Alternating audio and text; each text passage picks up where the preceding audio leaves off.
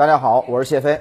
呃，刚刚结束的世界杯小组赛呢，德国被日本呢是二比一逆转了。赛前呢，全队捂着嘴合照，被这个球迷痛批啊，说这就是不务正业的下场。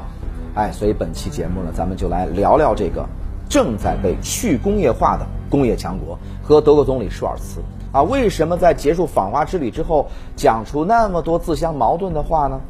您看哈，舒尔茨呢，先是在这个啊南德意志报经济峰会上强调说，去全球化是一个危险的死胡同，我的心灵被亚洲国家的快速发展震撼到了，还说欧美国家的好日子呀一去不复返了。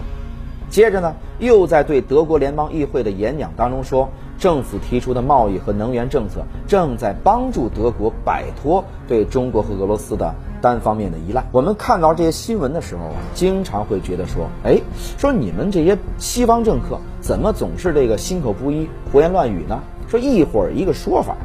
首先啊，我们得分清楚他们是在啊什么样的场合、面对什么样的人说的这些话。比如说。南德意志报经济峰会，下边坐着谁呀？都是企业家。舒尔茨当然得支持全球化，是吧？不能提和中俄脱钩。换成在联邦议会，下边呢坐的就是这个政客了，那就得说一些政客们爱听的话，以维护他的红绿灯内阁的团结。我们很多人看这个国际新闻呢，有一个不太好的习惯啊，会把某位政客的发言理解为国家立场。还认为他们内部像我们一样团结高效。事实上，西方国家的政府内部时刻存在激烈的竞争。您看啊，美国两党这个厮杀是吧，就知道了。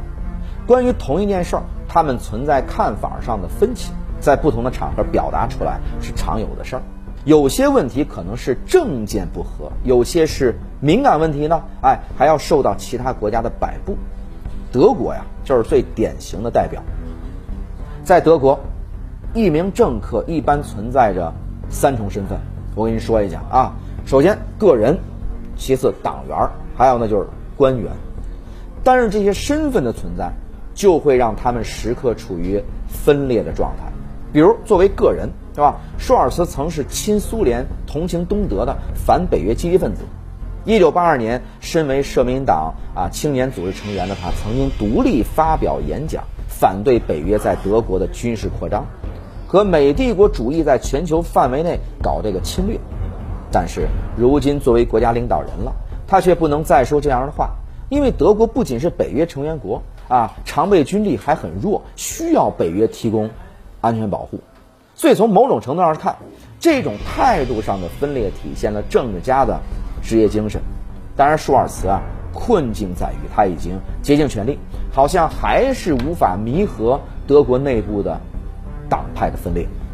你看，去年德国大选，社民党未能赢得绝对多数选票，被迫和绿党、自民党一起组阁。其中呢，绿党已经用极为出色的表现，证明了他们就是德国内部的一颗毒瘤。德国绿党的起源呢，可以追溯到上世纪六十年代。美国学者雷切尔·卡逊在《寂静的春天》一书当中提出的生态危机的概念之后，欧美国家涌现出一批啊社会活动家，打着这个环保、反核、正义、平等的旗号，组织各种街头抗议和国际性的环保活动。当然，我们必须承认，保护环境也是保护人类自个儿，是吧？每个人都应该为环保做一些力所能及的事儿。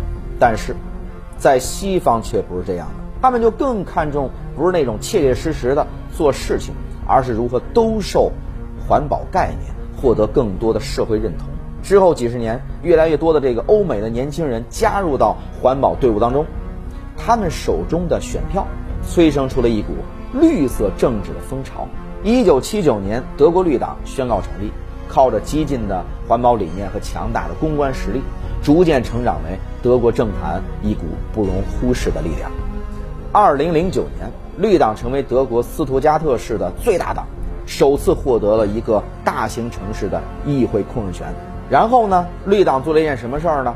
斯图加特市政府原计划改造市内的旧的火车站，提高呢运输效率，规模是八线四站台，相当于中国五线城市的火车站啊。这种级别的基建项目在中国，咱就算是新建。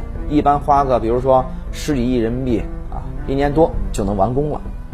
可是，在德国呢，二零一零年该项目正式启动，造价二十五亿欧元。如今呢，十二年时间过去了，火车站还是一片工地啊，造价却涨到了一百一十亿欧元。绿党从最开始就反对该项目，获得议会控制权之后，哎，就开始各种找麻烦。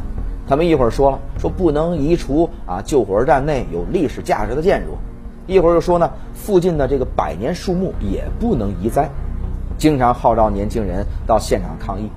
现在呢，造价暴涨数倍，还没建完，绿党又表示了，市议会拒绝承担额外支出。总之，就是干啥啥不行，搞事儿第一名。还有两年前，特斯拉本打算到德国建设一个电池工厂，计划投资几十亿美元啊，可以创造几万个工作岗位。结果绿党来了个建工厂啊，会伤害到当地正在冬眠的爬行动物。直接把工期往后拖了一年多，所以从这些事儿我们就能看得出来，绿党到底是一个什么样的政党？他们对普通人的生活和德国自身的利益到底有多在乎？甚至这些都还不是最关键的，更为关键的是，这套说法它诞生于美国呀。所谓的啊普世价值观嘛，本来就是美国用于搅乱他国内政的工具。以这个绿党领袖、德国现任外长贝尔伯克为例。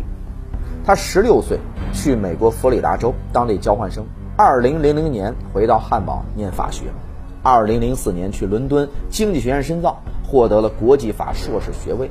随后呢，加入绿党，一直持续至今。您看啊，在人生塑造这个三观最关键的时期，贝尔伯克在英美生活啊，从政之后又一门心思的搞环保、拉选票。您说啊，这样的人出任外交部长？除了向着美国说话，他能做什么实际的事儿吗？